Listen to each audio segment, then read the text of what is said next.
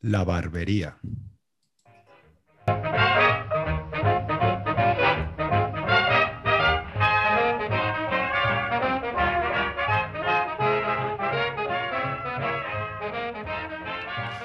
Bueno, a ver qué tal se nos da la cosa hoy. A ver si viene algún cliente, porque tal como está la cosa últimamente. Hola, Leire. ¿Cómo estás? Cago en tot. ¿Qué pasa? ¿Qué pasa? ¿Qué pasa? O- otro día que empieza mal, otro día que empieza mal. Mira cómo estoy. ¿Has visto cómo tengo el pie? Estoy ahí con agua hasta la rodilla. Es que, ¿cómo voy a empezar el día así yo? No, no, no puede ser, no puede ser. ¿Qué te ha pasado? Es que, ¿sabes en qué me cago concretamente? En los adoquines. Porque tú vas ahí por la calle, yo salí de casa, jefe, como siempre tú lo sabes, yo salgo a la hora perfecta para llegar aquí a tiempo, es que un día llegaré antes que tú, ya verás. Y nada, yo voy ahí andando por la calle, mi musiquita, mis cositas, pienso mis cosas y todo. Y bueno, ayer llovió, ¿no? Tú lo viste, tú viste Sí. que llovió, llovió toda la noche. Esta mañana yo hasta pensé, bueno, un rayo de sol, casi casi me veo un arco iris, estaba de muy buen humor, ¿no? Y voy andando, las calles mojadas, el olor a. Bueno, no, eso no, el olor a contaminación, ¿no? Esto, esto lo dejamos. Pero bueno, yo iba bien. Y ahí de repente, un adoquín de esos que va con trampa, que pongo el pie y splash, splash. No, no te hago más descripción porque fue splash. Que tengo agua hasta la rodilla, que tengo ahí, parece mi zapato una esponja, estoy empapada, el calcetín mojado y, y A nada, ver, porque. a, a ver, camina, camina. Sí que está empapado esto. ¿eh? Es que si te lo digo, bueno, espera, espera, porque yo tengo una solución que ya, mm, ¿puedes coger el secador ahí que tienes? Que yo te Sí. doy el calcetín, le Dame. enchufas ahí el calcetín en la salida del aire y esto en un pim pam está arreglado. Trae para acá. Ahora, mientras tanto, jefe, un poco de tolerancia, estaré aquí de peluquera hippie, descalza y, y ya está. Muy bien, muy bien. Pues, Bueno, así, mientras- me, así me gusta, mi jefe secándome los calcetines. Esto... Gracias, gracias a Dios es de buena mañana y no te huelen los pies, con lo que eso siempre es buena noticia. Mm, Bueno, Pasa- espera que lo ponga aquí. Pasa para allá, anda, cámbiate, que estás ahí empapada. Entonces yo creo que ya están a punto de llegar los clientes. Voy, voy. Hombre, Marcelo, Hola. Hombre, Hola, Bill. hombre, ¿qué tal? ¿Qué tal? Sí, sí, lo traigo, traigo a Bill. Ah, como siempre, sabéis que no, no me gusta dejarle en casa. hombre, Bill, Bill, ¿qué tal? Mira, hoy sí que está contento, ¿eh? No como la última vez que se quedaba callado. Un poco de, un poco anímate, chaval, ¿no? Mira cómo va por ahí. Ah, bueno, le, encanta, le encanta subir allá arriba, ¿eh? Sí, me gusta. Bill, Listo, Bill, eh. deja el calcetín, deja el calcetín, Bill. No lo mojas otra vez. Qué asco. Sí, sí, no, está, está muy contento. He dicho, bueno, ¿sabes qué? No lo tengo muy largo, pero bueno, me voy, me voy a Bueno, cortar el pelo, eres- así, para, para charlar un rato con mis Claro. amigos de la barbería. ¿Cómo nos quieres, eh? Sí, eres bienvenido. Siéntate aquí. Venga, perfecto. Hola, buen día. Hombre, Buenos Alberto. días. ¿qué ¿Cómo tal? estamos? Muy bien. Anda, hombre, Bill, ¿qué tal? ¿Cómo anda? Anda, míralo, por aquí. Sí. Que ya se está transformando. Sí, ¿Qué está- tal, guapo? Está Está como contento, perro por su Sí. casa. Ah. ¿Cuánto se aprende contigo, Marcelo? ¿Qué va, a Pues, ser, qué va a ser hoy, Alberto? ¿Barba? ¿Pelo? Pues vengo, no, pues la verdad que mm, creo que no necesito cortarme el pelo, pero se echaba de menos y bueno, eh, pues como tenía tiempo he pasado por aquí a echaros una visita. Ya. Luego Sí. nos pagamos en abrazos. Y he visto antes, antes, antes, al girar la esquina, he visto cómo entraba Marcelo con Bill y entonces pues he dicho, venga, pues vamos para allá, total. Y qué mal Que nos Bill es un reclamo para la barbería. Sí, eso. Pero ya veo que te, hiciste carajillo para llevar, ¿eh? Sí, hombre. Porque aquí, claro, aquí solo puedes pedir ristretto, monodicto. o- Sí, claro. Venga, Entonces, siéntate, ya vengo Alberto. preparado, Siéntate, preparado. anda. Muchas gracias. Como si no estuviera. Córtale, córtale las puntas, aunque sea a De las orejas. Leonor. Dale ahí. Pues si hicierais manicura, mira, esto para una ampliación futura de negocio. Oye, estoy muy enganchado yo a, a- a un personaje que vi una- en una película el otro día. No sé si habéis oído hablar alguna vez de ah, Aníbal Lecter. Por Ah, supuesto. ¿Sí? Por ¿Cómo supuesto. no? ¿Cómo no? ¿Conocéis toda sí. su biografía o solo la parte de No, las yo cono- conozco la imagen en que se parece a Bill cuando le llevo en el metro con el bozal Mm. y, y poca cosa más. O sea, es entre películas que he visto mm, unas escenas y, y luego ya me imagino de qué va. Bueno, si queréis, eh, podemos aprovechar para pasar el rato. Os cuento la historia de Aníbal Lecter. Perfecto, todo lo que sea Adelante. cultura, bienvenido sea.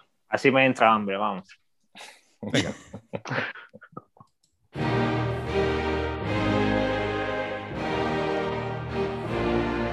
Lituania.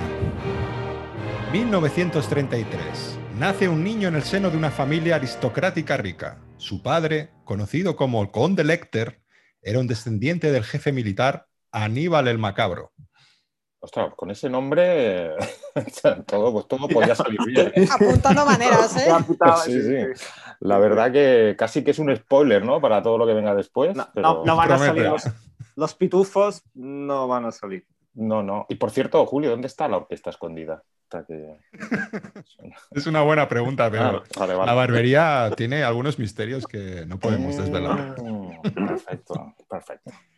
Mientras que su madre, Simonetta, fue una descendiente de las familias Visconti Sforza de Milán. Qué, qué acento, ¿eh? Qué, qué acento. Es que nativo, nativo total. C2. Parece, yo parece, que, está- parece que estamos viendo un partido de la, se- de la Serie A, ¿eh? El Más Milan quisieras. contra... En Serie A no hay ningún italiano, pero bueno. Ay, el pequeño Aníbal, de mirada cándida e inocente, es el octavo en su linaje en llamarse Hannibal. Vale. Pues ese- entonces sería Aníbal el octavo, ¿no? Con su madre, con él. su padre Conte, su la, la otra, la madre también de la nobleza. Mira que con tanta consanguinidad lo que pasa después. Y además Mira. Simonetta tiene nombre de manzana, ¿eh? De esta... ¿no? Yo creo que Sí, cuando nombre eres el de- décimo de la familia en llamarte igual que tus antecesores, eh, te dan premio. Hay premio. Sales gratis, ¿no? Como las Exacto. ¿no? O lo ponen a, ponen a cero y comienza Bueno. otra vez la cuenta. Pero es, es curioso, ¿eh? Porque a- ahora hablando totalmente en serio, decían que el, que el séptimo de los linajes, el séptimo, los- el séptimo hijo, sobre todo esto en las leyendas nórdicas, mm, eran hombres lobo. O sea que... Pues casi. Bueno, Este no le tocó. Pues yo creo que Quizás habría es- sido mejor, ¿eh? O menos peor. el octavo Bueno, bueno, ya ahora veremos. Seis años más tarde nació su hermana Misha. Misha, Misha, Misha. Los dos tuvieron una conexión fuerte y cariñosa. Aníbal tenía ocho años cuando su familia dejó su hogar para ir a vivir a una casa en el bosque, con el fin de escapar de la guerra de Hitler. A ver, la, la guerra, a ver.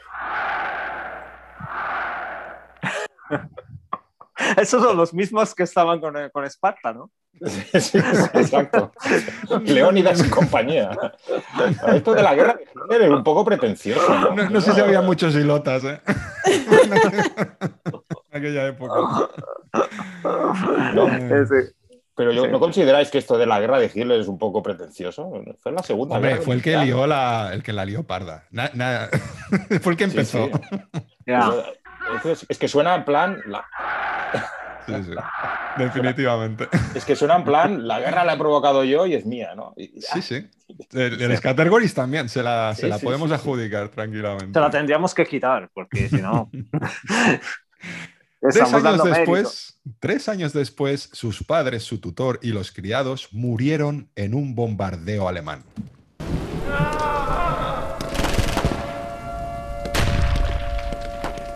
La Casa del Bosque fue invadida por un grupo de colaboradores lituanos que se habían convertido en saqueadores. Qué extraño eso a Casa del Bosque. Yo veo ahí Hansel, Gretel, Claro. los hermanitos, Bueno, el pero- orco pero ya- que llega. No sé, Que Ya, no Es sé como si la estoy, casa de Heidi, ¿no? no sé si estoy pero- con Grimm, con Hitler, con, tengo aquí una confusión que, que también para mí, Alemania, Lituania, Austria, todo ahí arriba a la Sí, derecha, o sea, tampoco tengo mucha geografía. Aníbal y Misha fueron retenidos como prisioneros por este grupo de maleantes que acabaron comiéndose a Misha. Hombre, es que estás en guerra, abres la nevera, no hay nada. O sea, hay que entenderla, la gente come lo que, lo que encuentra. Niña, para adentro. Me imagino, me imagino a los lituanos estos de, eh, mira, eh, Misha, te comento, eh, nos hemos quedado sin comida. Ok, aquí- Ya habíamos yo- yo- pensado. Yo, yo sé hacer dos cosas: el huevo frito o el niño a la plancha. Huevos no hay. No, huevos, huevos sobran. porque Ya, claro. Ahí en estos casos, sí. Aníbal logró escapar, pero se quedó completamente traumatizado por la muerte de su hermana, quedándose mudo temporalmente. Esto destruyó su fe en Dios y lo llevó a creer que no había ningún tipo de justicia en el mundo. Hombre, igual esto es un destello de lucidez en la vida del hombre, ¿eh? O sea, yo tampoco, yo le daría la razón.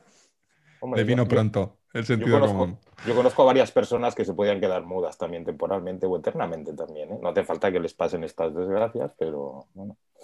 ¿Tú crees que si quieres que se caiga alguien hay que comerse a su hermana? Mm, Es un define- debate interesante, ¿eh? Define comer. ¿Queremos abrir este melón?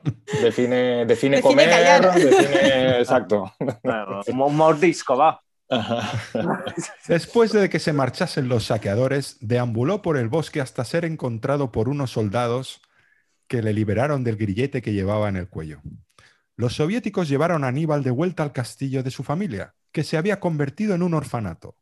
La guerra acarreó consecuencias en los niños y muchos de ellos eran abusones. Durante el tiempo que vivió allí, Aníbal solía atacar y herir gravemente a varios de los otros huérfanos, pero solamente a los que abusaban, a los que abusaban, herían o insultaban a otros. Profesor, que Aníbal me ha arrancado el brazo. Venga, ¡Te lo va. que son- mereciste! Venga, va, que son cosas de niños. Recógelo. Vete al patio otra vez. ¡Chivato, chivato! Vete a la enfermería, que te pongan una tirita. Eso no es nada. Ay. Lecter, Lecter tenía 13 años cuando su tío lo llevó a su casa en Francia. Todavía estaba mudo y afectado por la muerte de su hermana, de modo que acudía con frecuencia a un psiquiatra. Pero así, en bicicleta con baguette, ¿no? Bajo. con esa la música. Aníbal atacó a un carnicero local al verlo insultar de forma obscena a su tía. Lecter cometió su primer asesinato acuchillando al carnicero con una espada samurái. Le cortó las mejillas y se las comió, siendo este su primer acto de canibalismo premeditado. Bueno, Yo entonces te, aquí. te- te digo una cosa, ¿eh? Con lo que se ve en Masterchef las últimas temporadas, mal, mal, mal, mal, no lo ha hecho. Yo aquí lo que tengo dudas es sobre que, que, que, que- que, o sea, Aníbal que fue caníbal, o sea, ¿el caníbal se hace o nace? Porque en teoría lo que hizo fue asesinar, ¿no? A- más, tarde tendré una, tengo una opinión. Luego, luego lo descubrirás. Yo qué Y- pienso. Y lo de la espada samurái a nadie le sorprende, ¿no? O sea, cambió la baguette por una espada samurái y así tal cual, ¿no? Claro, luego le cortó, y luego le cortó las mejillas con un delicado Hombre. cuchillo de cocina. Claro. Es que, que somos, vivimos en Barcelona. O sea, hay katanas por todas partes. o sea, ya sabes. Póngame, póngame periódico, eh, la revista y una, y una katana. Claro, katanas del mundo, claro, en fascículos. Lecter obtuvo notas excelentes en el liceo y se graduó antes de lo normal, convirtiéndose en la persona más joven en ser admitida en una escuela médica en Francia. Pero ¿en qué momento parece buena idea que un tío que come a cachos humanos sea médico? O sea, es como ahí en las óperas, venga, amputamos, amputamos, que yo tengo hambre, ¿eh? que aquí cortamos por lo sano. Oye, Bueno, que si esto, esto que te ha no sobrado aquí, esto que te ha sobrado aquí de la, de la operación de fimosis que pónmelo en un tupper que, que- En un lo bag. ¿no? Eh, En un doggy bag de esos. O, o mucho peor todavía, alguien que diga, Claro. ¿dónde está el bazo? No, no. No lo teníamos No por aquí. juguéis, no juguéis que me desmayo, ¿eh?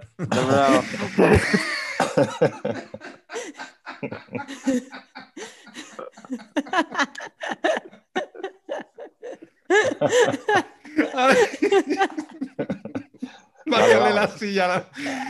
Laila, bájale la silla un poco, Marcelo, que le, que le venga la sangre a la Que cabeza. está todo blanco, está blanquito, ¿eh? Ay. Venga, pedimos por globo. los dibujos de. Lecter hicieron que obtuviese una beca en el Johns Hopkins Medical Center en Baltimore, Estados Unidos.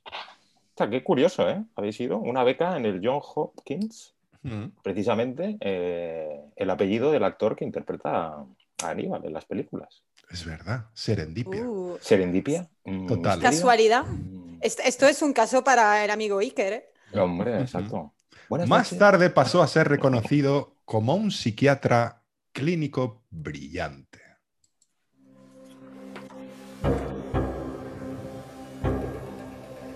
Lecter asesinó al menos a nueve personas antes de ser capturado. Hombre, es, es normal, porque no se hará, entonces ha podido. si, si se hará, le pillaban al primer bocado a este. Hombre, si todavía iba con la katana ensangrentada por la calle después de asesinar Igual canta un poco. Tan solo tres de sus víctimas sobrevivieron. Bueno, yo no soy matemática, Trocitos. pero ¿cómo que asesinó a nueve y tres sobrevivieron? Porque, ah, o sea, para mí uno Ah. asesinado está asesinado, no sobrevive al asesinato. Exactamente. Es es como el chiste de dónde enterraron los supervivientes. Jefe, me, me estás contando cosas raras. Porque él, ahora lo verás, a algunos los daba por muertos, pero no era así. Una de sus víctimas invitó a Lecter una noche a su casa, tras una de las sesiones. Allí le drogó y sugirió que se cortase su propia cara con un trozo de cristal. Acto seguido, Aníbal hizo darle de comer los trozos de su cara y nariz a sus Dobermans. Claro, bueno, podía, podía tener caniches, pero es normal, no normal. Ahora, Bill, es- cuidado que Bill está salivando, ¿eh? Ahora. Sí, Luego sí, le rompió el le- cuello con una cuerda usada para asfixia erótica y lo abandonó para que se muriese. Más tarde, limpiaron el estómago a los perros, cosa que permitió la recuperación de la nariz, los labios y algunas partes del rostro de la víctima que consiguió sobrevivir, pero se quedó con la cara completamente deformada y confinada en una máquina de soporte vital. ¿Pero ¿Qué es esto de.? Aníbal Lecter fue capturado en 1975 por el investigador especial del FBI, Will Graham, se encontraba investigando una serie de crímenes cometidos por un asesino en serie, caníbal, en la zona de Baltimore. Tras la captura de Aníbal, el agente Will estuvo ingresado en un hospital psiquiátrico durante un breve periodo de tiempo y pudo salir en cuanto se recuperó de las heridas en su enfrentamiento con Lecter. En los juicios posteriores, Lecter fue declarado demente, lo que impidió que lo sentenciasen a muerte. Lo enviaron al, hospital psiquiátrico de Baltimore y fue entonces cuando recibió el apodo de Aníbal el caníbal. Ya, claro. Hombre, porque si te fijas, hay muy, po- muy pocas rimas con Aníbal. Es que, es que, hombre, no, es que no podía ser otra cosa. Si se, si se hubiera llamado Ivo, el administrativo, no cabía. No, no o el delfín Serafín, gente. o el conejo. Juanjo. No acababa comiendo gente. Para, esto- para contestarle a Alberto antes que decía, ¿es Aníbal que ha hecho el caníbal o el caníbal que ha hecho Aníbal? No, no, claro, sí, pero yo me refería a mm, si él tenía ya en mente si quería, si quería ser caníbal o simplemente fue que dijo, mira, estoy viendo estas galtetas aquí, voy a hacer un... voy a hacerme Un fricando. un fricando. Me voy, a, me voy a apuntar al canibalismo de 7 a 8 o 3 veces a la semana. Exacto, exacto. Online, online. ¿Es, es optativa o es troncal? Es cool, es cool. Teórico práctica, ¿eh? asignatura optativa en, en el- en la universidad. Estando en custodia, Lecter fue considerado demasiado sofisticado en sus evaluaciones psicológicas. Aníbal fue un paciente modelo hasta una tarde de 1976. Tras fingir molestias en el pecho, lo llevaron a un hospital donde atacó a una enfermera, sacándole un ojo, dislocando su mandíbula y arrancándole la lengua de un mordisco. Tras este incidente, Lecter fue tratado de manera extremadamente cuidadosa por el personal, con extremadas restricciones, camisa de fuerza, un bozal y un carrito para transportarlo. Bueno, e- es menos de lo que me piden cuando tengo que irme a Castefa con, eh, con mi perro en el tren. ¿eh? Animal está más, más suelto, ¿eh? Que... Y además, si le arrancó la lengua a la enfermera, yo no sé, yo creo que ahí hubo antes, hubo algo, ¿eh? Porque tú no arrancas la lengua de un mordisco así como así. Espera, espera, que Marcelo se está volviendo a poner color blanco. Sí, Digamos. porque, porque ahora estoy pensando en Kill Bill, ¿no? Cuando, cuando ella arranca la, la lengua al otro. Bueno, Ah, ah, otra, otro asunto. Por eso llamaste al perro Bill. Ah, no, bueno, ah, sí, claro, podría ser. eh, Podría- No lo sabe ni él. Sí, sin, No sin lo saberlo, sí, sí, eh, lo que, No lo lo que es la vida, ¿eh? se- seguro que no puede verlo. No, no, no, no, se- no lo vemos, no, no vemos esta película, porque pobre- pobrecito se va a asustar. A lo largo de su estancia en el hospital psiquiátrico, Lecter ayudó al FBI en cuatro casos distintos. Colaboró con Clarice Starling en el caso de Buffalo Bill. Bill otra vez. Siempre Bill, ¿sabes? ¿Se rendía? Durante Eh. la investigación, Aníbal consiguió escapar llevando a cabo una huida sangrienta, asesinando a dos agentes de policía en el proceso. Más tarde se sometió a cirugía plástica. Decidió no reconstruir su nariz para preservar su olfato, que era particularmente fino. Luego se dirigió a Florencia, Italia, donde pasó a usar el seudónimo de Dr. Fell.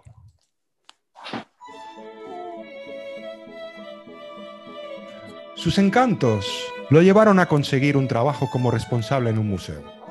Para asegurarse la vacante, previamente asesinó a la persona que ostentaba el puesto. Hombre, nos vamos dando ideas con el paro, con la, la tasa de paro que hay ahora. que aquí, que aquí, bueno, Mira, le comento, es que el, el puesto está ocupado por esta persona. Si me- no, Estaba, ah, estaba. bueno, mañana no lo estará. Exacto. Bueno, mañana vuelvo, ¿vale? A ver si tengo suerte. El detective Patsy trató de capturar a Aníbal, pero en vez de eso acabó siendo capturado por él. A ver, con ese. Tras destripar y colgar a Patsy, Lecter regresó a Estados Unidos.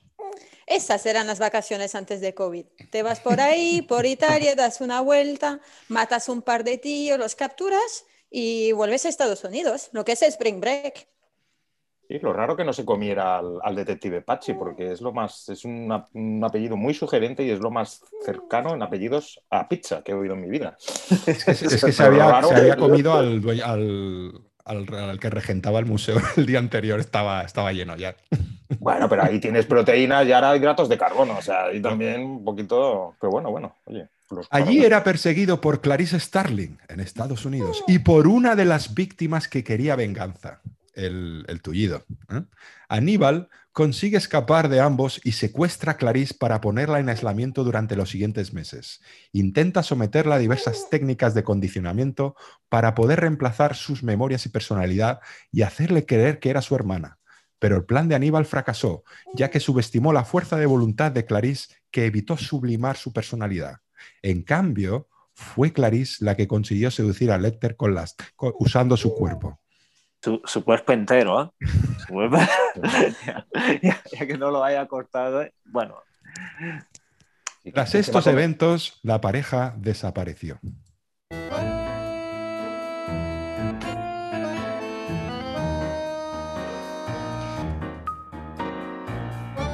En 1993 fueron vistos en Buenos Aires, Argentina, por uno de los antiguos cuidadores de Lecter.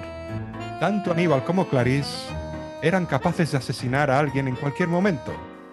El condicionamiento mental de Lecter no convirtió a Clarice en su hermana, pero sí hizo que fuese una persona equivalente al propio Aníbal. Y si nos rima. ¿Qué os ha parecido? Pues a mí esto último me ha, deja- me ha dejado. ¿Cómo se me te ha dejado quedado la el cuerpo? mente- me ha dejado la mente para atrás, ¿eh? Este último trozo no, no me lo imaginaba, ¿eh? Que sale en el libro, porque en la película no, ¿eh? Exacto. Sí. Eso es Ah, algo que a la gente, pues muchos fans no le acaba de gustar en el libro y, y a la adaptación en, en la película creo que el, el director se tomó una licencia. Pues me gusta más, me gusta más pensar que, que hay un poco de síndrome de Estocolmo, por así decirlo, y que, y que acabe mal la cosa. ¿Qué quieres que te diga? Tantos happy ends que hay. Así Ah. que te preguntabas de, de dónde sale la orquesta aquí en la barbería. ¿eh? Bueno, la, la orquesta y las voces y Todo, no sé, todo. todo Esto este forma parte del secreto. La música. ¡Ay, la música! ay, Qué bonita la música, ¿eh? Ese, ese gramófono, ese gramófono. Ese Pues al igual que en las igual que en las películas, a mí me gusta mucho la música y el cine. El otro día estuve jugando a adivinar películas, no sé si habéis jugado alguna vez. Sí. Ah, sí, Sí. sí, sí. Pues os propongo ahora, mientras acabáis de cortarle el A pelo a, Marcelo, os propongo. Sobrio nunca, ¿eh? ¿Perdona? Sobrio nunca. Ese juego. Hay Os juegos propongo- así, ¿eh? Eh, ya cuando no tienes 10 años para, para jugar ese juego, bueno, No, bueno, es divertido. no estás, eh, no, Es divertido. no has tomado agua. Pues os propongo que juguemos, si os parece bien, ¿eh? a adivinar una, una- una canción. Venga. ¿Vale? Yo os voy a dar una serie, una serie de pistas. A ver, la canción es muy conocida. Al principio no tendría que haber problemas para que la conocierais ni, ni, nada, ni nada por el estilo. Os voy a dar pistas, una por una, de, en principio de más difíciles a, a, entre comillas, más fáciles. ¿Vale? Venga. La única cosa que tenemos que aclarar es, si en algún momento creéis que sabéis la canción, podéis arriesgar a decirla, pero ya no tendréis ninguna otra oportunidad de decirla, de, Pero de es una canción eh, inglesa, eh, Eh, de aquí. tienes que esperar a las pistas, Marcelo. Que El que la, el que la cague se queda fuera. Venga, Exactamente. dale. El que Y la si cague alguien- estoy con las tijeras yo. Exactamente. Y si alguien la dice, y si alguien la dice y la adivina, seguiremos con las pistas igualmente. Venga. ¿De acuerdo? Ah, vale. Bueno, Vale, pues vale. empecemos por una bueno, pues sencillita, más o menos, pero a ver, eh, esta canción fue durante nueve semanas número uno. Bueno, eh, No, no- no abrimos mucho el campo, ¿no? Yo vale, creo vale. que ya la sé, pero bueno. Gusto, bueno, nueve semanas. Y, bueno, y bueno. ojo que no la voy a decir, ¿vale? Es que parece que os Pero conocéis como, podría como ser la hermanos. reina de las canciones. Es otra pista. Nueve semanas, un, un verano. Será un verano, un tema de verano. Y yo creo Dale, que dale. Venga. La segunda pista eh, sería que hasta Siri puede cantarla. Hmm. Sí, sí. Yo a Siri la he oído rapear, pero no, Ajá. no, no cantar. Dale. Sí. ¿En qué puedo sí. ayudarte? Eh,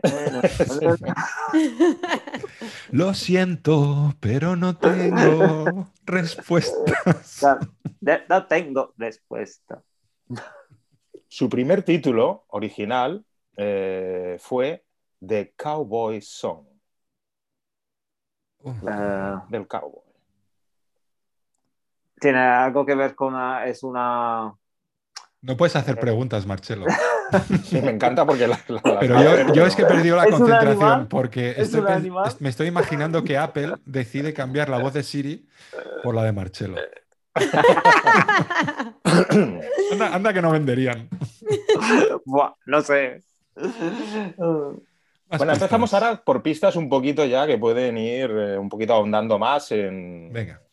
en- en la resolución. Es la única canción en el mundo que ha obtenido el número uno en Navidad dos veces. En el mundo de Navidad. Y ha entrado tres veces en la lista de sencillos Billboard. Ni idea. Ah, pero es, es una canción de Navidad entonces. Pero que tiene que ver con el cowboy. Con el, con cobo. Con el cobo. Ah, La verdad que todo esto me suena. ¿Sí? Sigue, sigue. La quinta pista es que es una canción que no tiene estribillo. Ah, entonces ya no puede ser la que estaba pensando. Mm. ¿Qué estabas pensando? Ra, RG. La mía entra de momento, menos por lo de cowboy.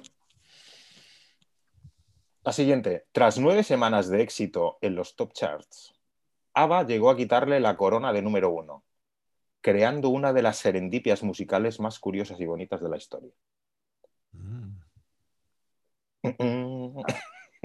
Bill está pensando aquí. ¿Nadie arriesga? Oye, yo creo que ya podíais empezar a arriesgar un poco. No, porque yo quiero acertarla. Ah, no, pero es que si la sabes, es yo, que- si la sabes yo bueno, no te diré nada y continuaremos con las pistas. Ah, vale. Bohemian Rhapsody. Vale, Continuamos con las pistas. O sea que no es. Pero, pero, pero Julio ya, ya está descartado, ¿no? No, No, porque yo no quiere digo ni acabar que sí ni que no. Yo Venga. no digo por que favor, sí que que, no. que pueda ganar el jefe, que luego se pone muy pesado todo el día. Que tengo las tijeras. Entonces, eh, ¿Más pistas, Marcelo? Sí, sí, más pistas. Sí, sí, sí. La canción empezó a componerse desde una cama.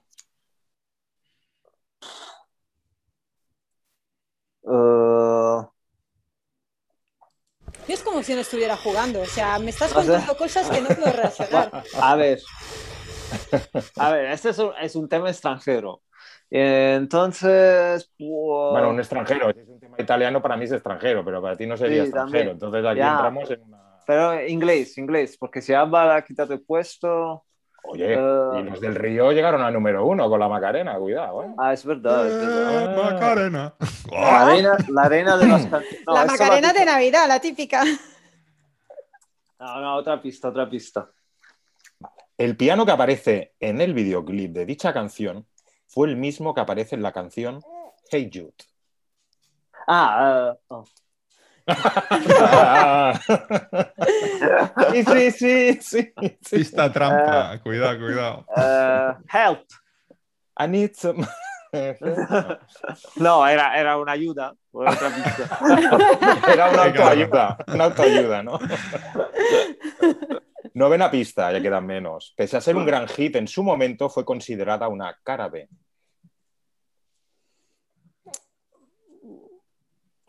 Eh, Será de los Beatles, no. Puede ser que el mismo piano lo. Bill, Bill, tranquilo. Bien, sí. igual, igual la está acertando Bill, eh, cuidado. eh. El mismo piano lo usaban para más videoclips. Elton Ah. John, Elton John. Seguimos, seguimos, Marcelo, que te veo muy perdido. Te veo- te veo- Décima pista y aquí ya empezamos mm, ya a, Venga. a casi a su resolución. Al blanco y en botella. Venga. Se empezó a escribir en 1968, pero no salió hasta 1975. Ah, va, ah, lo- entonces. Bueno, claro. Mm. Sí, buah. Buah, que- a ver, Eso buah. no, ya. ya, ya y yo ya no habíamos nacido, así que. Ya, ya lo sé, ya lo sé. Bueno, seguimos con las dos últimas pistas. Ajá. La onceava es, algunos la consideraron un pacto con el diablo. Ah.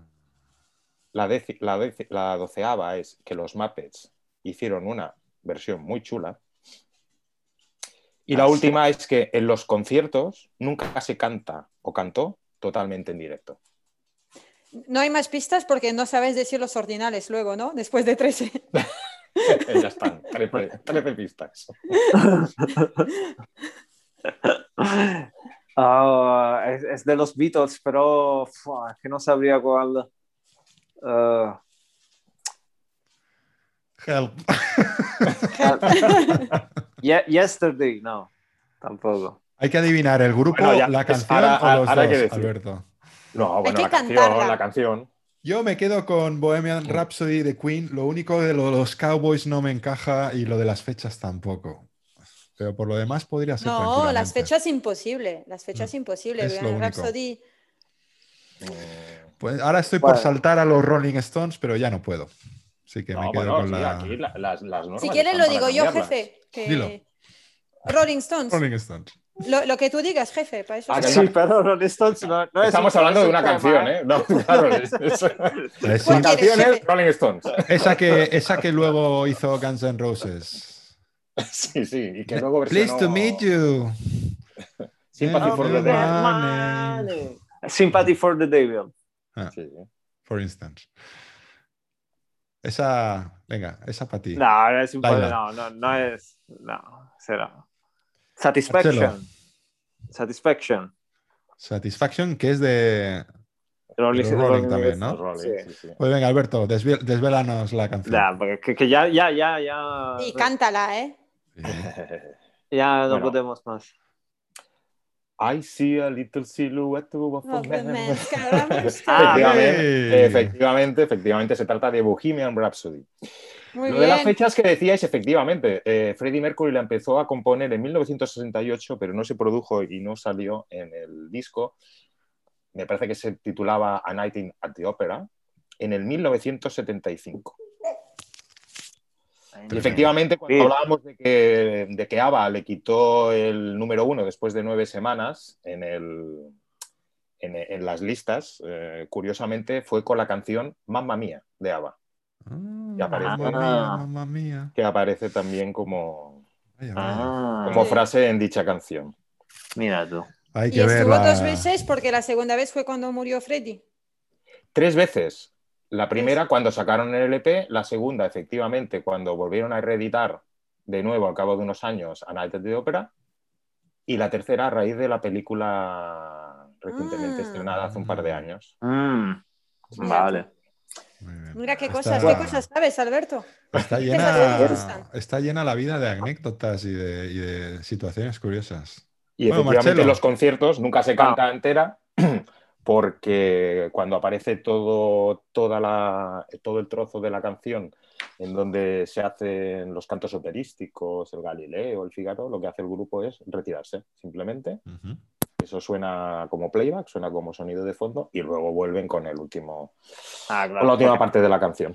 Demasiado trabajo. Demasiado falsete. Bueno, ahí Sí, sí. no, no, no. Ya, ya, ya, total, ya la saben. Que la canten ellos, exacto. Bueno, es lo que hace Alejandro Sanz, ¿eh? y Madonna. Todos, todos, todos. Pues. Ay, qué ah, cosas. Bueno, no sé, mm, yo últimamente eh, he pensado mucho en las series de los 80 porque, Oh, porque no, mm, yo cuando, cuando las veía era muy joven y nunca he visto una- un episodio por entero, entero de estas series de, de A-Team, de, del equipo A, perdón, de, de todas estas del mismo género. Entonces volvía de- del cole, ve- veía ahí cinco minutos y luego ya cambiaba de canal. Pero siempre me- se me ha quedado una idea, bueno, a ver un poco, que quiero, quiero saber más, ¿no? Entonces, bueno, esta sesión eh, que he traído aquí, esta hoja, que será mi sesión, se llamará Serie de los 80 que conozco, pero de las que nunca he visto un capítulo entero. Es un título ya más largo que como la llamas. ¿no? que, que el capítulo en sí. Pues hoy en la wiki, en la Wikipedia, he buscado el um, Knight Rider, Knight Rider, conocida como, como el coche fantástico en España, Ujú. el, el auto increíble en México, en México, y el auto fantástico en el resto de Hispanoamérica. Pues aquí me pone que es una serie de televisión estadounidense, bueno, ¿de, de dónde, de dónde se no? Eh, de los años, mil- de los años 80, 1980. El personaje protagonista de la serie, Michael Knight, interpretado por David Hasselhoff, que muchos conocerán, bueno, Legendario. Sí, sí, sí. claro, que muchos conocerán también por los vigilantes de la playa. Esa Eh. sí que era una serie, ¿eh? esa sí que me la veía entera. Esa se sí que la veías, ¿no? Se superó, se superó a sí mismo. Yo la veía no por Pamela Anderson, la veía por él. Por- e, bueno, pe- pero si no hablaba nunca, ¿no? Sí, ¿Qué igual, hacía? con lo mayor Como que que era. no y le, que llama, le llamaban y, Vamos. y se, Y, se luego abriste una barbería, ¿eh? O sea, todo tiene sentido.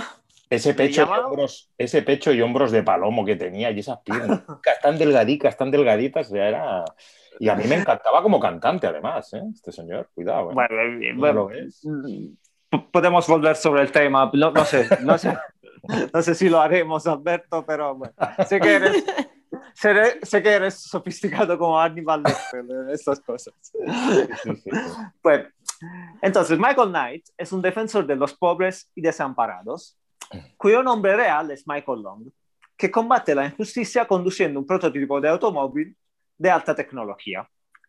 El automóvil, llamado Kit, acrónimo de Night Industries 2000, ¿Qué? incorpora una computadora central, que realmente es una IA, inteligencia artificial, autoconsciente, altamente inteligente y con capacidad de hablar e interactuar como si fuese una persona normal. El modelo de automóvil que se utilizó en la serie para encarnar a Kit era una Pontiac Firebird Trans Am V8. Pues en, en- en los 80, entonces, bueno, seguramente todos lo habéis visto, le, le iban a poner, bueno, una luz roja intermitente ahí, una voz de ordenador, un ordenador macho, Ajá. y bueno, ya está, ya está, ya está, apañado, ¿no? ya está la inteligencia artificial. Un par de Era botones el ahí, Siri de la época. verdes, sí, sí. Bueno, sí, era el Siri de la época, sí. Visionario. Bueno, yo conozco supuestas inteligencias naturales que no hacen tantas cosas. ¿eh? Ya te sí, digo. también, también. No, no. Michael, Michael, Sí, claro, claro. Y le decía, le decía, le decía, cuidado Michael. Y Michael se, se movía, cuidado, así. Y Michael le dejaba. Esta mañana he visto un trozo de capítulo para intent- intentar un poco comprender. Y hay una parte que entran que unos lado- ladrones, bueno, ¿cómo decir? Ladrones. ¿Cómo se, se podría decir? La- ladrones de coches. Villanos, villanos. Villanos. Cacos. Ca- Cacos. Los hombres malos. Entonces quieren robar a Kit y claro, Kit no se deja. eh, le- La primera feminista de la historia, ¿no? Sí, le, le- no es no, le, no es no, y no. Y le tiran un, le tiran un ladrillo, le tiran un ladrillo y el ladrillo le vuelve, le vuelve a la cara del, del ladrón, del villano, del villano. Y eso es, es una, bueno, cosas Todo los eso con 80, efectos ¿no? especiales de la época, ¿eh? Sí, le, le que vuelve se con notaban poco. Sí, sí, eh, eh, estaba entre gag y efecto especial. Una pregunta, Marcelo, que veo que te has documentado. Cuando Kit, el coche, hacía el ruido ese de... ¿Eso qué quería decir? ¿Que estaba levantando una ceja? Eh, sí, que ¿Estaba estaba pensando. Estaba muy, o estaba muy pensativo o ya eh, se había, había, había acabado su rutina de abdominales y tenía que ir al lavabo. Pero así. Eh, Lavabo yo creo virtual. que, al lavabo virtual, sí, a descargarse. Y no, no sé, bueno, lo hacía- yo creo que para pensar, lo hacía para pensar o para- también para decir, bueno, yo estoy aquí, eh, Michael, no te olvides de mí, o sea, eh, quédate Mañana, aquí cerca, quédate aquí cerca, que si no. Es un sonido, es un sonido como de procesador también, ¿no? Como, ¿no? De como un disco duro que está. Bueno, aquí tenemos unos secadores que hacen el mismo ruido, más o menos. Perfecto. Exacto. ¡Qué potencia! Ahí el calcetín, jefe, el calcetín. Me parece más Ay, bonito. ay, ay, moderno ay, ay, ay, ay. Entonces, producida por Glenn Larson, la serie fue un hito, un hito para los adolescentes y preadolescentes de la época y lanzó la fama a Hasselhoff. Michael y Kit eran destinados a misiones por Devon Miles, el cual, eh, que era un inglés que sale ahí, bueno, esta, mañana he visto, lo he visto en idioma ori- original, y el que, que está ahí sentado, el viejo sentado así, que habla poco, pero es inglés. Es Se inglés, parece- tampoco- y, se pare- y se parece a Michael Caine. Es verdad. Sí, yo es lo que me acuerdo. Estás digo, ¿eh? atento a todas las serendipias, Alberto. De todas las coincidencias, sí, es verdad. Bueno, haremos una sesión de serendipia, Sí. eso estoy seguro. Tenemos al detector de serendipias aquí en la barbería.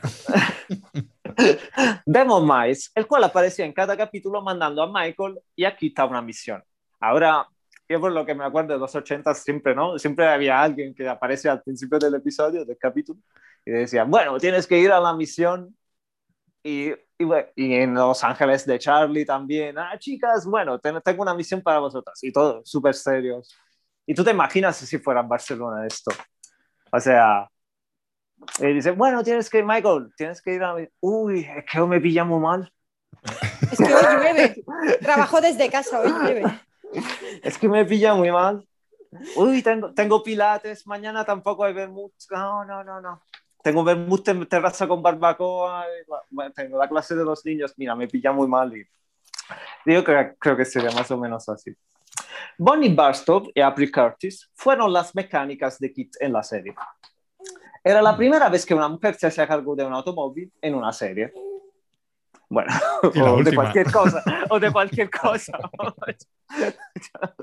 Pero yo nunca, las, yo nunca las vi arreglando nada, ¿eh? Estaban allí. No, estaban allí, sí. Pero estaban buenas, ¿no? Impecables. Bueno, no, tan, no, tampoco, no, no mucho tampoco, ¿eh? No te Bueno, creas. ¿eh? estaban no, no recuerdo yo especialmente. Y Es que no y puedes lle- hacer una serie con un coche, un viejo inglés que no se mueve, un americano y sin Sí. mujer. Es que, Sí, había, no, que poner- eh. había que tocar ese público también.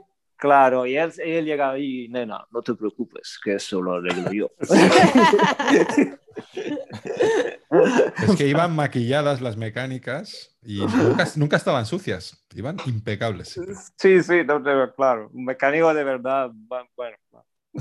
Y, Una mujer de verdad, ya. y Con mientras ese, con plan- ese candel- calendario de, de Pir- Pirelli, de. Pirelli, de Pirelli. de Pirelli en la pared. Y mientras Ya. el Kit, y mientras plan, Michael, Michael, Michael. yo también quiero Michael. Sí, pero, que suena, suena- pero suena Michael. como a- Ponme las luces largas, por favor. Ya llegará tu momento, Kit. ¿Cómo se, llamaría- cómo se llamaría- se llamarían los hijos de Kit? Joan Manuel Serrat, porque hablan igual. Yo- yo Michael, Michael. Michael. Hablan igual, ¿no? se- seguro que el, eh, el gato se llamaría Hello Kitty. Pero, Hostia puta. pues, Muy mal, ¿eh? Pa- ¿Sabes que por menos esto, si no estuviera Bill, ya te estaríamos echando de aquí, ¿eh? Bill, quédate kilo. Sí, sí, sí, sí. Así, para, para acabar, en el apartado enemigos, seguramente, seguro que Alberto se acuerda que, que había una... Bueno, ahora, ahora os explico. En el apartado de enemigos he encontrado lo siguiente. Garth Knight, interpretado por David Hasselhoff, o sea, David Hasselhoff hacía otro personaje, hacía de... Hacía interpretaba a del otro. mismo, de Sí, antagonista. es el mismo, pero con bigote, ¿no? Joder. Es el hijo malvado, es el hijo malvado de Wilton Knight y de Elizabeth Ah. Knight. ¿El tercero, el noveno? Ojo que ese es el séptimo No, no, ese, ese es el primogénito. es el primogénito. Porque, Ah. porque Wilton Knight, que era ese tío que le ha dado los superpoderes a Michael Knight al, eh, y el coche y todo, lo, adopta a Michael para, para hacer las misiones. Ujú. Entonces Garte es despiadado, malvado y cruel. Y sobre todo con Michael Knight. porque piensa que su padre lo creó a su imagen y semejanza, porque antes David Hasselhoff no era así. O sea, le hacen una, una cirugía para que fuera Ajá. así. Ostras, pues ahí tenemos un problema, ¿eh? Uf. Lo creó su semejanza. Habiendo, habiendo las caras que habían. ah. Claro, pa- para reemplazarle. Entonces el hijo malvado dice, Michael le, le ha hecho una cirugía como yo para reemplazar. Va a ser muy retorcido, ¿no? Pero sin el bigote, ¿no? Porque el otro tenía Madre bigote. ¿no? Claro, y el otro tenía que, el, el- el otro era David Hasselhoff con bigote. O sea, Con bigotín. le, le ponían el bigote y ya está. Este- Se, a se este- quitaba, A este David lo único que le falta es hacer una película con Bob Esponja. Madre mía. Yo, yo te digo una cosa, de repente Juego de Tronos me parece súper realista, ¿eh? Venga dragones, porque tiene más sentido. Sí, no, él, bigote, se ponía el bigote malvado. Luego se quitaba el bigote, bueno. Muy bien. Entonces, y Garte Knight, así para concluir, creó un camión con el blindaje mole- molecular de Kit, Goliath, Mm. Goliath. Oh, vale, vale. Y entonces se Hostia. enfrentaban camión y coche, camión y coche. Un poco como cuando estás en la autopista, ¿no? Sí, sí. Sí. En Portugal. En Portugal, en las cuestas de Portugal. Estás ahí. O sea, depende de mi vida, tengo que superar a este camión. Tengo que. No, no puedo estar aquí detrás. En dos episodios de la segunda temporada, Michael y Kit tuvieron que enfrentarse contra Goliath. Y al final, bueno, se acaba con así una- un duelo de karate entre los dos, entre bigote y no bigote. Bigote y no bigote, y ahí sí se dan, mientras que una tía buena les está, está mirando ahí desesperada, pero no, no, no mucho, o sea, está ahí, no tanto. desesperada, pero, pero así, se queda fija detrás de Kit, que, que bueno, que, que la Mm. protege. Y, y los dos ahí eh, se dan, pelean y al final, y al final, bueno, gana, gana el bueno. Bueno, quitándole el bigote, le, le, le arranca el bigote la escena final. Que, que bien muere, qué bien muere Michael Knight, ¿eh? Qué, qué bien muere el actor, ¿eh? En, en- en- ese capítulo. Oh. Sí, no, y, y la, y la pelea es, eh, es, Esa. Bueno, vamos. Que Porque hay, hay que saber morir también. Hay que saber vivir, pero hay que saber morir. Sí, no, no todos saben morir. Es Sí. muy complicado, ¿eh? Sí, es ahora es muy complicado actores que saben, que saben morir. Y algunos lo hacen como Bueno, aquí- algunos tampoco saben vivir, ¿eh? River Phoenix lo hizo muy bien, ¿eh? En su momento. Uy, Bill, Bueno. qué contento. Sí, sí, Bueno. está hablando muchos idiomas, Bill. Mm. Oye, tengo aquí unos mensajes de, de WhatsApp de otros clientes que piden, piden un poco de ayuda. Os los pongo a ver si, si les pueden echar un cable. Ah, come on, venga. Muy buenas, la barbería. Llama para que me deis hora para cortarme el pelo. Eh, si puede ser un degradado así por los rodapiés y luego arriba con tijera, pues mejor. Ya me decís disponibilidad. Aprovecho y, y os traslado también una pregunta, eh, porque ya que estamos hoy, si me cortáis el pelo y me resolvéis dudas existenciales, pues es lo que me llevo, ¿no? Mi pregunta es la siguiente, a ver si arrojáis algo de luz sobre el tema, em, porque estoy bastante indignado con esto, no acabo de entender. Bueno, ahí va. Eh, ¿por qué tenemos ojos de gallo en los pies y, y patas de gallo en los ojos? No, no acabo de entender eh, estas referencias. A ver, a ver si me solucionáis el tema. Venga, con Dios. Ojos, Ojos de gallo ojos en de los gallo. ¿Pero qué son los ojos de gallo en los pies? yo he ido soy la espolones. nueva, no, no me Yo he, ido, yo he ido espolones Ah, y patas de gallo en los ojos. Y pelo lo de ojos de pollo, o de ojos de gallo o de no, pollo. de pollo no tenemos nada, en teoría. Ojos de pollo. Ojos de gallo en los. la- no, ojos de la gallo en los pies. A ver, patas de gallo Ojos en de polla. ojos. Ostras. ¿Qué serán los ojos de gallo en los pies? Eh, ¿Callos? Eh, ¿Una uña negra? No Sí, sé. callos, ¿no? Callos, pues yo creo que sean callos, sí, sí. Ojos de gallo, ostras. Y patas de gallo. Es que estoy pensando en, un gallo, ojos. como son los ojos. Mm. ¿Tú ves alguna serendipia aquí, Alberto?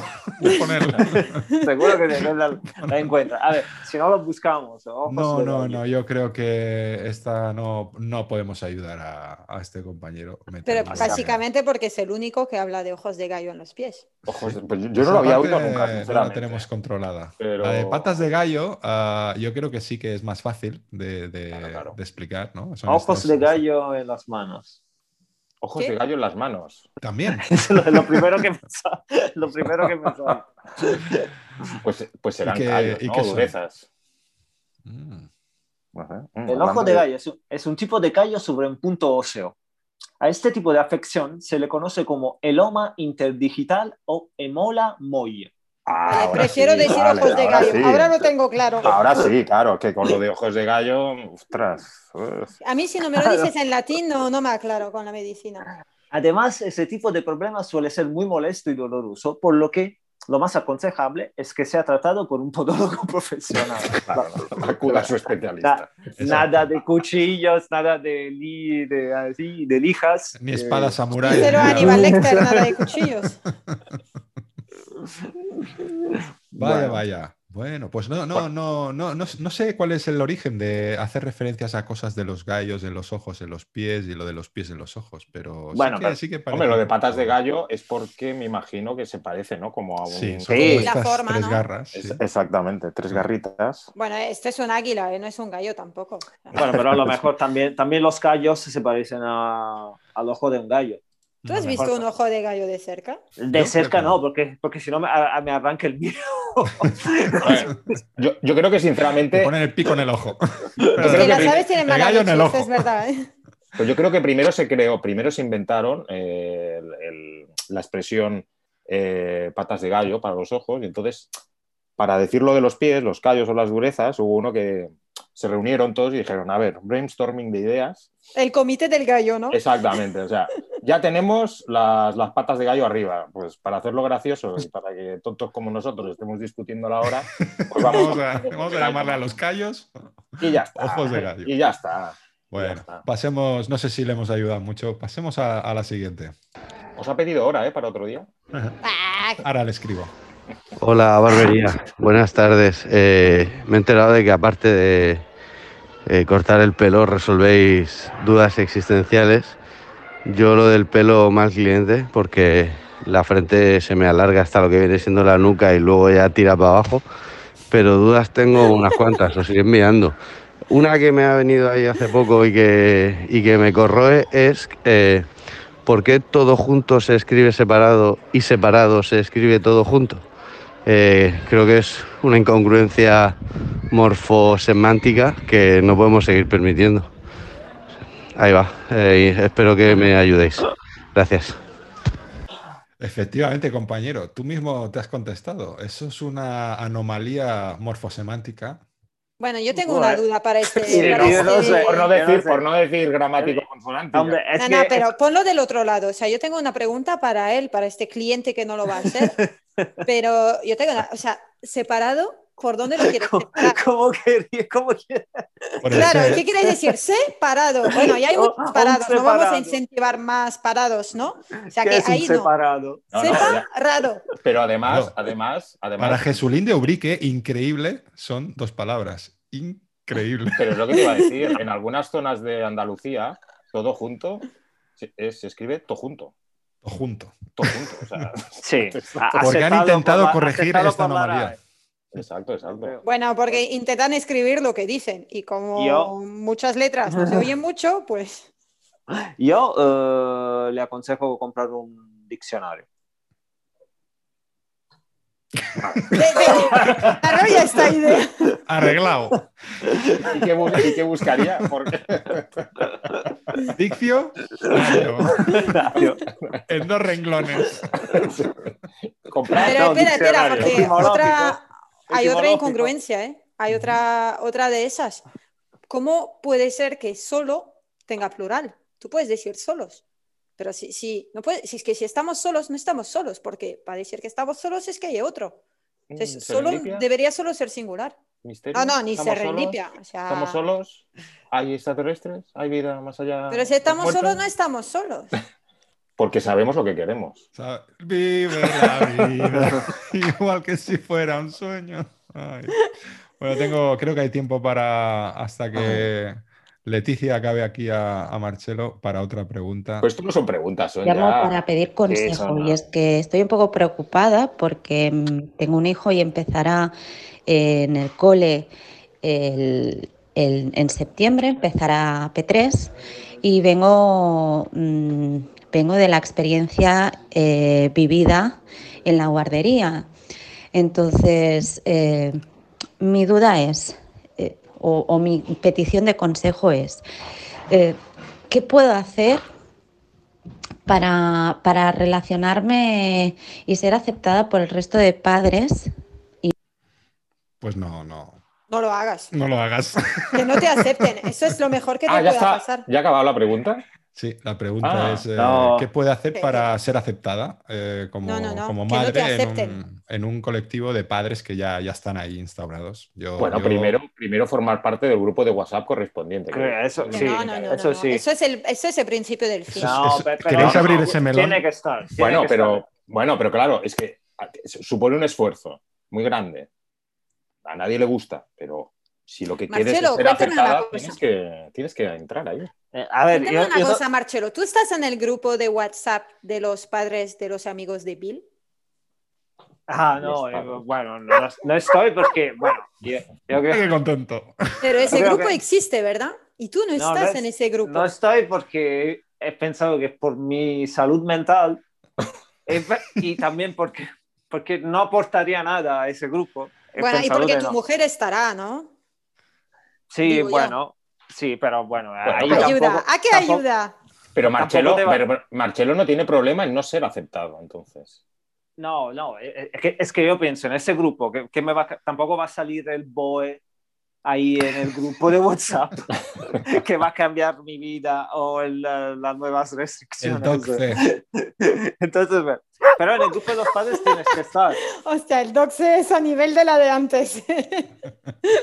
El Pues grupo le de los padres tienes que estar. Claro, porque- yo le Y recomiendo. de vez en cuando, de, de vez en cuando, jajaja, qué guay, y no sabes, no sabes de qué están hablando. O sea, y tú, le- mi consejo es, cuando ves que hay mucha movida así, empiezan los mensajes y todo, jajaja, Silenciar. qué fuerte, qué fuerte tía. Siempre, porque son todas tías la mayoría. Qué Pero fuerte sí, tía. Pero Marcelo. Marcelo, si haces eso sistemáticamente, un día en el grupo van a poner Ah, mira, o- os comento, es que se ha muerto el padre de, de Juan. Ja, ja, ¡Venga! ¡Lol! ¡Lol! Bueno. Emoji. LOL. Pero yo creo que para esta persona remolacha. tiene que cambiar su, su perspectiva. O sea, no tiene que pensar en ser aceptada, tiene que pensar en que se olviden de ella. Y bueno, si algún día le toca, pues mira, como todos. Eso es como ser presidente de tu escalera. Pero tiempo, ¿Quién tiempo quiere de que se olviden. Que, Queremos abrir ese melón. Uy, muchos melones hoy. tiempo de que se olviden de ella siempre está a tiempo. Yo lo, yo lo que le aconsejaría es primero eh, hacerse miembro, bueno, aceptar y entrar en el grupo de WhatsApp de madres y padres de la clase de P3. eh, indagar sobre todo a la hora de chatear por WhatsApp muchos emoticonos, muchos de esos con corazones, a poder ser también los corazones que salen de los ojos, que también triunfan bastante, y averiguar quién es la, la- la hembra alfa de, o la madre alfa de este grupo. Mm, Algún día que mía. pueda invitarla a desayunar o lo que sea, Oh. para su cumpleaños. Ah, Esto es un de trabajo, o sea, esta mujer ya no Claro, claro, trabaja, claro. se dedica a eso, se dedica Pero, a las tiene- relaciones. pero en- entonces de tendría, tendrá la aceptación, tendrá la aceptación garantizada. Otra cosa es que luego ya quiera salir de. o sea, es una inversión de vida, ¿eh? Tu aceptación. Bueno, esta, Claro, claro, esta claro. clienta ya lo sabe. Aceptación garantizada siguiendo los, los consejos de. Alberto. De Alberto. Bueno, esto ya está, ¿eh? Toca a ver que te quito los pelos. Me, me he quedado perfecto. ¿Te gusta, Mira, Marcelo? Sí. Muy, muy, muy, mucho. Muy bien, muy bien. ¿A ti, Bill, te gusta el corte en las orejas? Sí, sí, parece Ah, que le perfecto. gusta. A ver, espera un poco, un momento, que tienes aquí un pelo en la nariz. ¡Épala! Ya está aquí. Ah, Un pelo. Madre mía. Como era un mechoncillo. Ha es una cuerda. sacado la No. espada samurái ¿eh? para el pelo. Es una cuerda. Leandra, sácales la dolorosa, que pasen por caja y gracias por venir, amigos. Pues nada, Bueno, nos vemos la semana que viene. que os vaya todo muy Os bien. esperamos. Y, seguimos en contacto, guapos. Venga, Hasta chao. luego. Adiós.